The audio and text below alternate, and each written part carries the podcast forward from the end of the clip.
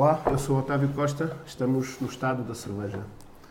Eh, estamos aqui, outra vez na Sovina, depois do segundo episódio termos feito uh, outdoor, ao ar, livre. Estamos outra vez na Sovina uh, e estamos também com, com, com um tema óbvio e que tem muito a ver com também o ADN onde a Sovina está inserido neste momento.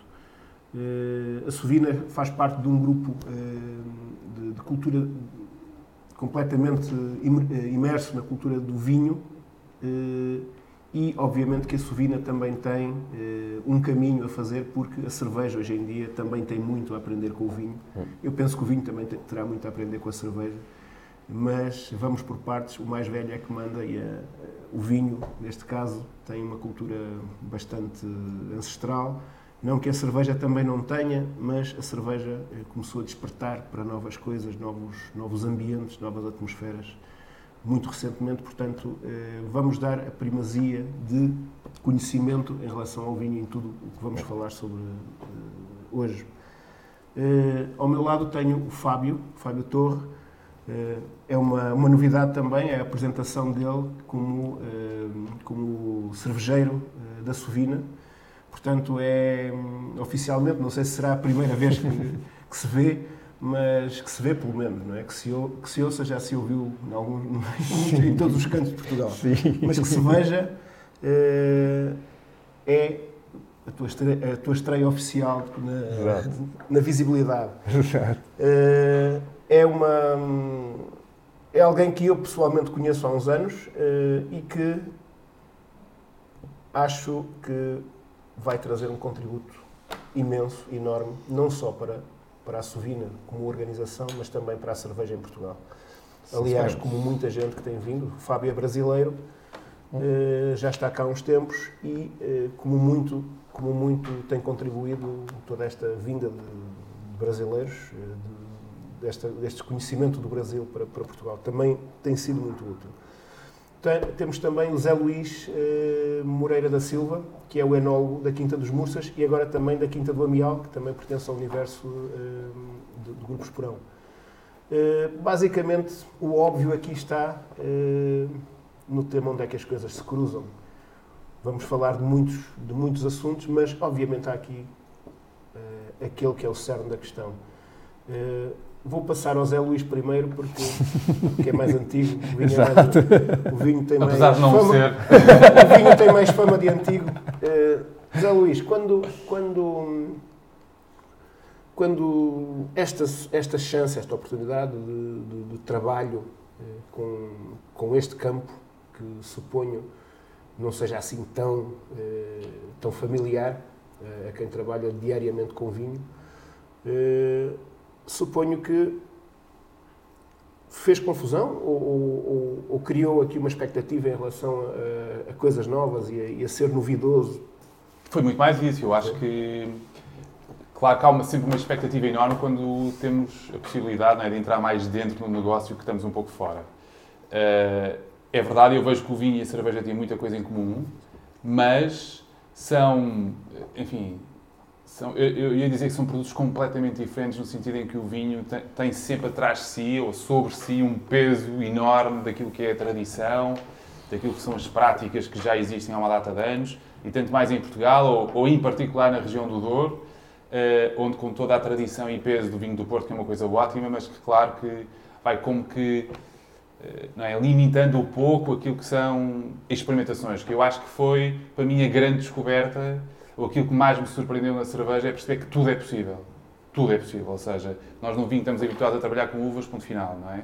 Enquanto que na cerveja tudo é possível. E, portanto, como que se abriu um campo gigante de oportunidade e assim, de repente, quase em conversa, as ideias foram surgindo, surgem todos os dias. Todos os dias aparece uma ideia nova e uma coisa que é possível fazer. Enquanto que no vinho nós temos uma oportunidade por ano, na cerveja todos os dias podemos estar a experimentar. E eu acho que isso é um é uma oportunidade que nós, na parte dos vinhos, temos que agarrar, como é óbvio. Um, e acho que ao mesmo tempo a cerveja pode vir a ganhar com o facto, obviamente nos vinhos, a coisa sendo mais pesada, é, é enfim, é mais, eu não vou dizer rigorosa porque parece que a questão da cerveja não é, mas é mais uh, objetiva, talvez? Ou tem um propósito mais objetivo, acho eu? Isso, esse objetivo faz parte da tua alquimia, porque estamos, estamos perante dois, dois produtos de alquimia. Um que, que tem, também tem um bocadinho de Deus a funcionar, e o terroir e tudo aquilo. E, e, tem 99%, tem 99% é isso. Mas dentro desse, dentro desse 1%, que, que pressuponho serás tu, é o meu trabalho. Equipa, eh, essa alquimia também, também fazes também fazes tu alguma coisa para chegar aos claro, objetivos. Claro que sim. Claro. Eh, na alquimia da cerveja isso existe? Uh, existe. O produto não funciona por si próprio, tem, tem que ter o teu. Se nós formos pensar um pouco para o lado de experimentação, eu acho que se formos falar das cantillons, etc., eu acho que tem um pouco dessa alquimia uh, no meio do caminho. Uh, se formos pensar para o lado um pouco mais industrial, se formos pensar, sei lá, na linha regular da Sovina, por exemplo, já não cabe. Né? Então já tem que ser alguma coisa um pouco mais previsível, tanto para nós que estamos fazendo, quanto para quem vai consumir. Né? Uh, então eu acho que essa coisa de, de, de, alquimia tem, tem dentro da cerveja, eu acho que tem enfoques diferentes e tem umas alavancas ali que a gente pode mexer. Uns botõezinhos. Uns botõezinhos ali que em função, né, para onde queremos apontar esta cerveja específica. Né? E aí acho que tem uma, uma, uma, uma alquimia um pouco mais. O vinho também tem um design, não é? Claro. É, Fábio, é, e este desafio? Cair aqui, é, ser admitido aqui por, por todas as circunstâncias que estão por trás de, de quando se admite alguém eh, sentiste pessoalmente que, para além de ser cervejeiro, também era, um, era, irias ser um cervejeiro com outros desafios quando percebeste que, que este universo era muito mais amplo do que ser apenas cervejeiro ah, e, e apenas a cerveja? Sem dúvida. E, e para mim, uh, tem três condições básicas aqui que acabaram virando meio que a profissão dos sonhos. Cair aqui parece que eu estou lambendo botas ou coisa do tipo, mas não. É o desafio é maravilhoso mesmo por, por três motivos básicos. Primeiro, uh, eu tenho pessoas como o Zé ao meu lado. Uh, eu e o Zé já trocamos algumas ideias, já estive lá na Quinta dos Mursas, uh, já falamos sobre processos fermentativos, estamos desenhando alguma coisa junto já em termos de, de produtos que não estão nem para lado de lá, nem para lado de cá, quer dizer, coisas ali no meio do caminho que não são exatamente cerveja, não são exatamente vinho. Uh, isso por si só já é alguma coisa maravilhosa. É, a segunda questão é, e este sim, eu lembro num dia, no meio do meu processo seletivo lá, conversando especificamente com, com o João Roquete, uh, ele tem uma visão que sempre foi meu sonho. Uh, cerveja é um produto agrícola.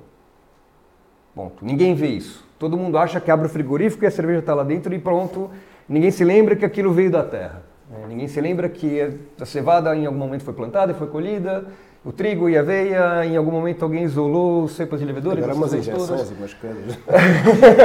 em outros âmbitos. Uh, então, quer dizer, ainda existe a noção para o público geral que cerveja é uma coisa absolutamente industrial, feita a partir de caixinhas, como se fosse um bolo ou alguma coisa do tipo. Né? E nós temos internamente a oportunidade de usar a nossa própria cevada, que é plantada dentro do grupo. O Esporão tem plantação de cevada, tem plantação de aveia, tem plantação de trigo. Quer dizer, podemos fazer cerveja a partir disso. E numa. Exato. Numa né, extrapolação e num cenário ótimo, depois de todos os testes que já estão sendo conduzidos, etc., chegar num produto que, olha, isto aqui é uma cerveja portuguesa de verdade, como temos a Argentina IPA, Chile IPA, quer dizer, da mesma forma que os chilenos e os argentinos já conseguiram estabelecer um estilo ali dentro do BJCP e tal, porque só usam uh, coisas chilenas ou argentinas, podemos ter isso aqui também. Ou seja, cevada vai vir daqui, lúpulo plantado aqui, uh, cepas de levedura que podemos isolar aqui, ou que já temos isoladas, inclusive, uh, o Zé e tudo mais usa leveduras, por mais sejam de um fornecedor francês, foram isoladas aqui, e assim. Ou seja, essa, essa, Zé Luís, essa partilha, uh, tens visto alguma coisa nova que te surpreenda e que, te, e que, e que achas que, que o vinho pode aprender também com a cerveja? Tenho visto imensa, né? Eu diria que talvez aquela que para mim é mais óbvia e fui mais surpreendente foi na prova, que parece de todas aquela que um, seria menos óbvia. Eu, eu lembro-me a primeira vez que tive uma prova séria de cerveja, tipo uma prova em que tinha uma ficha de prova, uh, e fiquei.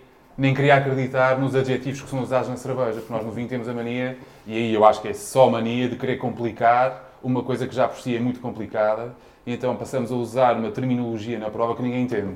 Ou seja, falamos em conceitos como corpo, estrutura, volume, a destringência, persistência, o que for, que no caso da cerveja passam para o enrugado, coisas muito mais visuais quase, para, de, quase de senso comum e que torna, desmistifica um mundo que, que as pessoas quase que, que, aquilo que eu sinto muitas vezes quando estamos em provas e a tentar explicar os vinhos, as pessoas pensam que até os enólogos são umas pessoas sobredotadas com um nariz gigante, não é capaz de detectar coisas que mais ninguém detecta. Ligado ao cérebro. Exatamente, com, com uma capacidade quase paranormal.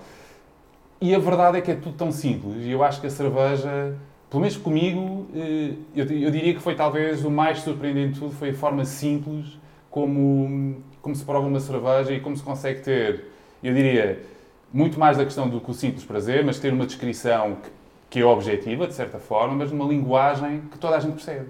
E eu acho que essa talvez seja uma das principais razões pela qual a cerveja artesanal, e esta cerveja eu diria mais, vamos dizer, evoluída ou mais trabalhada, está a ter tanto sucesso, não é? Porque as pessoas percebem, enquanto que no vinho não é assim tão óbvio. Uh, e eu, eu, diria que isso para mim talvez tenha sido a, talvez a, a, a, grande aprendizagem. Claro que a partir daí, em termos de experimentação e produtos, bem, temos provado coisas incríveis que nunca me teria passado pela cabeça provar-se coisas de frutas e, e serem boas. Uh, e serem boas. Também tenho provado algumas coisas que, que não sou tão fã, uh, não é? E, e, mas percebo, ou seja, mas percebo. E aqui no meio, eu acho que, que há um enorme campo de coisas que se podem surgir, que se podem trabalhar uh, sem limite, não é? Tipo, imaginação sem limite. E, e, eu acho que isso é incrível. Sim. Uh, sim, estava, o Fábio estava a dar agora o exemplo da, da, vossa partilha de conhecimento com leveduras, sobretudo por aí, é, uma, é quase uma. É quase um inner circle que podem claro, criar, não é? Porque, claro. Porque, porque vocês têm um conhecimento muito grande sobre leveduras e sobre. E até, e, eu cheguei à conclusão que na cerveja há muito mais conhecimento do que propriamente no vinho. Ou seja, vocês trabalham com muito mais cervejas sim, do que nós. Sim, sim, sim. sim a levedura, vocês têm levedura? Têm, têm, têm, têm banco de leveduras próprio? Uh, nós não temos, mas isso é algo que já está em desenvolvimento e algumas coisas estão já em identificação e tudo mais. Uh, fora as coisas que já estão vivas dentro das barricas, por exemplo, que nós podemos usar, então já existe um certo intercâmbio. Uh, nós cervejeiros, especialmente quem começou já a trabalhar com envelhecimento e tudo mais, gosta de pensar que a barrica não é um recipiente a barrica também é um ingrediente, né? porque vai contribuir com o sabor, e tanto por causa da madeira, tanto por causa da vida que está né, impregnada ali na, na, nas paredes internas. Então esse é um projeto que ao longo desse ano aí nós vamos tentar isolar algumas uh, leveduras e, sei lá, ir até a Quinta dos Mursos, por exemplo, e colher lá direto leveduras das vinhas, na época mais adequada uhum. para isso, ou, ou coisa do tipo. E é um trabalho lento, é um trabalho um tanto moroso, porque a coleta em si não é exatamente simples, né? Porque você vai lá com a zaragatua e coleta ali, sei lá, alguns milhares de células. Até propagar aquilo lá para conseguir fazer um teste de cerveja demora ali um certo X dias, que pode ser de duas, três semanas. E aí depois tem o tempo de fermentação disso na, na cerveja, quer dizer, é um teste que cada teste desse dura aí 50 dias. Então eu trabalho para o ano inteiro, mas é sim é algo que, que, que já está em andamento e felizmente dentro da estrutura do esporão como um todo nós temos um laboratório, um não, né? temos vários laboratórios uh, completíssimos com, com, com, Por exemplo, em termos de, em termos de, de oportunidade, eh, não só para, para, para organicamente e na construção de cervejas vocês têm eh, a possibilidade de também ter o ADN da, da, da própria, do próprio Quinta dos Mursas, ou sim, sim. ou até, ou até do Esporão, eh, também para aquilo que se quer fazer sobre a Portuguese Grey Pale, não é? Por exemplo. Não só apenas conhecimento e, e orgânica de construção, mas também. Eh, o terroir da coisa. Uma cerveja com terroir. um estilo próprio, de, com, com, com o 100% do círculo fechado. As uvas também são vossas. Exato, exato. Um, isso é uma daquelas. Eh, é um dos grandes hypes que, que toda a gente, nos últimos dois, três anos, três anos, eh, nomeadamente os americanos, estão completamente loucos da vida e por isso, sim, tudo sim. isso. É. já há festivais apenas de, hum. de, de spontan, wild, wild things e, e as sours, sobretudo, Exato. os bretes. Tudo isso eh, contrapondo um bocadinho com aquilo que, por vezes, eh, estou com pessoas mais formatadas dentro da indústria cervejeira e que falam de que essa bicharada que toda a gente fala, que o Luís falou há bocado também, toda essa bicharada que, que eh, não é. Quem, quem, está mais formatado dentro, do, dentro daquela onda industrial, hum. eu às vezes tenho, tenho conversas com pessoas que estão dentro de grandes, da, da grande indústria cervejeira e eles acham isso uma coisa eh, impressionante porque não é, do, no fundo, standardizada e controlada. Se eu tenho um produto que ainda está vivo e que tem ali qualquer coisa que. É? Eh, qual é o entendimento disso no vinho? Porque o vinho também é assim, o vinho também continua a viver. Claro. É, bem, podemos entrar aqui num campo complicado claro, claro de discussão. Claro Aviso já. Claro, claro sim, e na cerveja também. Mas, mas, esse campo, mas esse campo de discussão é exatamente o campo de discussão que, para o bem ou para o mal, ou com, com razão ou sem razão, também se tem alguém que já está muito formatado na indústria e que não e é super atual, porque está... que não concebe que uma coisa destas tenha, tenha, tenha, uma vida e não tenha sido interrompida para servir exatamente ao, ao cliente. Hum. Uh, isso é um tema mais, muito mais, Sim. muito mais de debate, mas do ponto de vista de, de, de, oportunidade, isto é uma, isto é uma, o estar vivo é, é, um, quase, é um sinal de quase de exclusividade do, de, de um produto único. De acordo. Estou de acordo. Agora, eh, vou fazer primeiro duas ou três considerações Sim. sobre isso. A primeira, e falando especificamente dos vinhos, eu acho que, eu acredito que os vinhos devem ser, devem ter uma origem muito particular e devem ser a expressão dessa origem. Ponto número um. Ponto número dois, uh, e falando o que é agora esta, esta tendência do que são os vinhos naturais, a ausência de intervenção, é, no fundo, e esta coisa mais funky, de espontâneas e o que for, pode levar a desvios que comprometem o que é essa expressão de origem, a meu ver. E ponto número 3. Há coisas que são mesmo fake e, e, podem ser engraçadas por isso, mas não passa disso. Em termos qualitativos, hum, eu acho que a qualidade não está lá e, acima de tudo, sendo um técnico, uh, tendo a avaliar primeiro os defeitos. É um, é um defeito de técnico. Ou hum. seja, quando está com um vinho, um vinho à frente, sou incapaz de fazer uma prova completamente descomprometida. Não. A primeira, a primeira reação é o vinho tem defeitos ou não. E se o vinho tiver defeitos eu não sou capaz de o provar da mesma forma? Eu. Portanto, o vinho com, por exemplo, Brett, eu não sou capaz de o beber. Dito isto, há cinco anos atrás era intolerante. Era intolerante e achava que não havia outra possibilidade. A verdade é que, com o tempo, tenho percebido que a qualidade, o que nós definimos, o conceito de qualidade, pode ter imperfeições. Sendo que essas imperfeições não podem comprometer, a meu ver, o que é a expressão de origem. E neste caso particular da Breta, eu acho que compromete completamente o que é a expressão de origem. Ou seja, interfere com a fruta, interfere com uma expressão mais. É complexo, é, mas não é, é próprio da uva, digamos assim. Okay? E dito isto.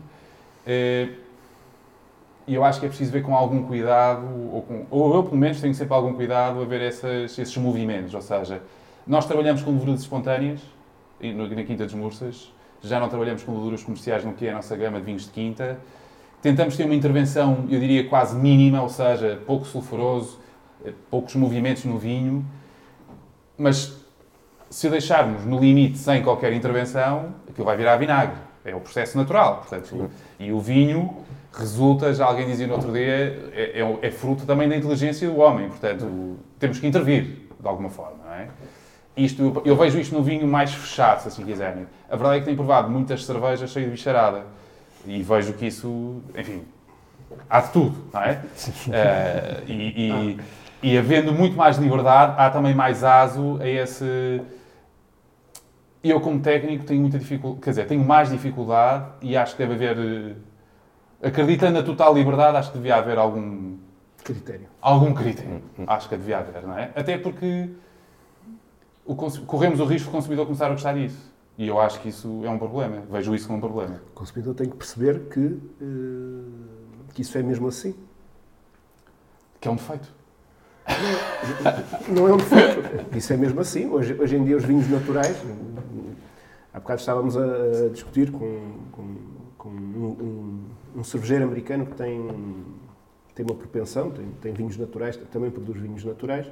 E ele dizia-me: Isto é assim. Não, é, não foi desenhado para mim, isto é assim. Eu aceito ou não aceito. Pois, eh, enfim. Não. É uma, É uma posição. é uma posição. Não, não estou de acordo. Totalmente com isso. Não estou de acordo. Percebo. Felizmente alguém. Pois. Não, eu percebo, mas Seria no amarelo. não é? Ma- Mas, o que, mas no limite, e volto, e- está a comprometer. Tudo bem que nós não e, e, e nesse caso particular, não é? Claro, apanha as uvas, não é? transforma as uvas e, e a Bretanomyces ou outra coisa qualquer vai aparecer naturalmente, porque ela está em todo lado, portanto é normal que ela apareça.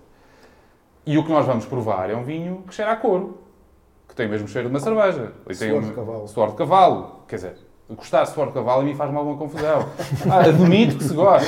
Admito que há gostos para tudo. Mas eu defendo muito que o gosto educa-se. Claro que sim. Na cerveja, E aprende-se. a cerveja, o gosto, o gosto, o leque amplo do, do gosto da cerveja e dos aromas tem, tem qualquer coisa mais, mais de maior liberdade mais amplo, né? É. mais amplo eh, e obviamente que os estilos são, são Mas, mas vejo, mas vejo essa, esse leque, não é? Essa, no Sim. fundo, esse campo enorme, como ao mesmo tempo eh, perigoso. Não é? De repente perde-se um pouco o que é que Sim, sim, é. eh, Aliás, perde-se perde perde basicamente. Eu experimentei algumas. Há bocado, há bocado referimos que vai já a festivais apenas para este tipo de cervejas. mas não há para vinhos naturais.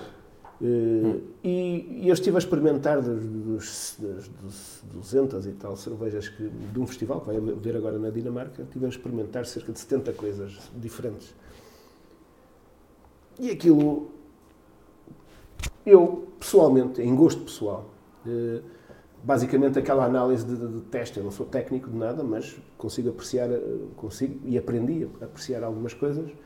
Eh, Realmente há qualquer coisa que, que eu posso identificar como tem uma qualidade tremenda de uma ponta à outra, mas que, que começa a ser eh, começa a ser complicado perceber se esta ou esta do lado tá- tem mais tem mais critérios do que confunde-se tudo. O, o tema wild é um tema bastante bastante bastante com bastante com bastante falta de critérios. Eh, ela, ela tem, ela nas, sobretudo nas fruit sour, eh, naquelas que têm a fruta, a fruta consegue transmitir muitas outras coisas que, que apenas uma sour que é, eu dei-te o exemplo, nós fizemos uma, uma sour de, de diospiro e aquilo não apanhou o diospiro. O diospiro é uma, é uma fruta sem caráter. Eh, e dali não nasceu nada, apenas um, um, um sorvo sour. Uma coisa sour que aquilo não, não interessa, não interessa a ninguém, é uma coisa ba- banalíssima, normal. Ou seja, aquilo precisa de um twist. Esse twist é que é, eh, é que é aquilo que fará com que esta wild ou esta sour, conforme quisermos chamar, tenha realmente qualquer coisa mais do que as outras. Quando, quando experimentas 70 cervejas, sour, wild, spontan, seja lá o que for, as lambic, eh, não, não encontras padrões que tecnicamente, se calhar no vinho, tu encontras padrões eh, de, Pois, há mais uniformidade. de conduta, de Uhum. conduta é? Eh, na cerveja, já por isso são, são produtos completamente diferentes, não só na sua natureza, mas são, são produtos completamente diferentes. Mas é engraçado porque já te chegaste, imagino que, que tenhas tido aqui uma. ultrapassar um muro, eh, saltar um muro, para perceber que este tipo de. Este tipo de para ti é um defeito, há bocado estavas a falar, porque isto, isto é uma. Isto é uma Overworks, eh, que é, eu trouxe de propósito porque é feita com Sanjo, eh, Sanjo, Vese. Sangiovese grapes. Uh, ou seja, vem também, foi, foi à cultura do vinho que se for. Que se for a culpa não é do Sangiovese. Não, não. mas, a culpa mas, não é da uva. Mas tu tiveste, tu tiveste neste, neste, neste curto período de tempo em que estás a trabalhar com cervejas e que estás a trabalhar com o Fábio, eh, também tiveste que passar para cá um bocadinho, dar um, saltar um bocado o muro. Isso fez-te confusão ou, ou já, ou já, conseguiste, já conseguiste abrir algumas janelas para que isto não te faça tanta confusão como a inicial? Algumas coisas já há outras que continuam um bocado intransigente. Fábio, estás a trabalhar, estás a trabalhar mal. Tens de converter um homem a evangelizar. Não, eu acho que é, é, mais um. Enfim, é mais quase. Começa-se a transformar mais numa crença que outra coisa, não é? a determinada altura. Mas eu, pessoalmente, faz-me confusão o cheiro a cavalo, faz-me confusão o porco. Não gosto. Não gosto. E, portanto, uma coisa que me cheira a isso. Mas, por exemplo, esta, faz, faz uma, nota, uma nota de prova tua desta. Cheira a cavalo. o único escritor. Eu acho que não. Tem muito mais que isso. Tem muito mais que isso. Por isso é que eu estou a beber. Não é? Eu acho que tem um toque de, de Brett, mas tem muito mais que muito, isso. Muito ligeiro. Mas tem muito mais que isso. Ou seja, eh, eu acho que tem uma complexidade, não é? e aí vem da uva, de certeza. Não, eu acho que vem da mão de quem a fez. Claro que sim. Não, vê-se vê, vê que aqui claramente. Lá está, a questão da complexidade, não é? Eu acho que sente alguma fruta, tem tem um lado muito ela... fresco, quase, quase que é, é, no nariz, não é? que se sente, e ela tem uma acidez na boca incrível. Hum. Uh, tem este toque, da, de, para mim, de cor, mas que é, neste caso, nesta cerveja, é completamente... Uh, ela, foi, ela foi depois uh, a descansar, a envelhecer, se quisermos chamar envelhecer, uma barrica de, de, vinho tinto. Pois, é normal. Os vinhos italianos têm muito disto. Hum. Portanto, é normal que ela tenha... Mas há aqui uma... Foram uvas Sangiovese uh, crushed into a terracota ânfora. De qualquer forma, uh, tudo isto, e, e, numa, e numa perspectiva de, de és recente na, na, empresa, és recente na, na condução de, de, de tudo aquilo que se produz na Sovina, eh,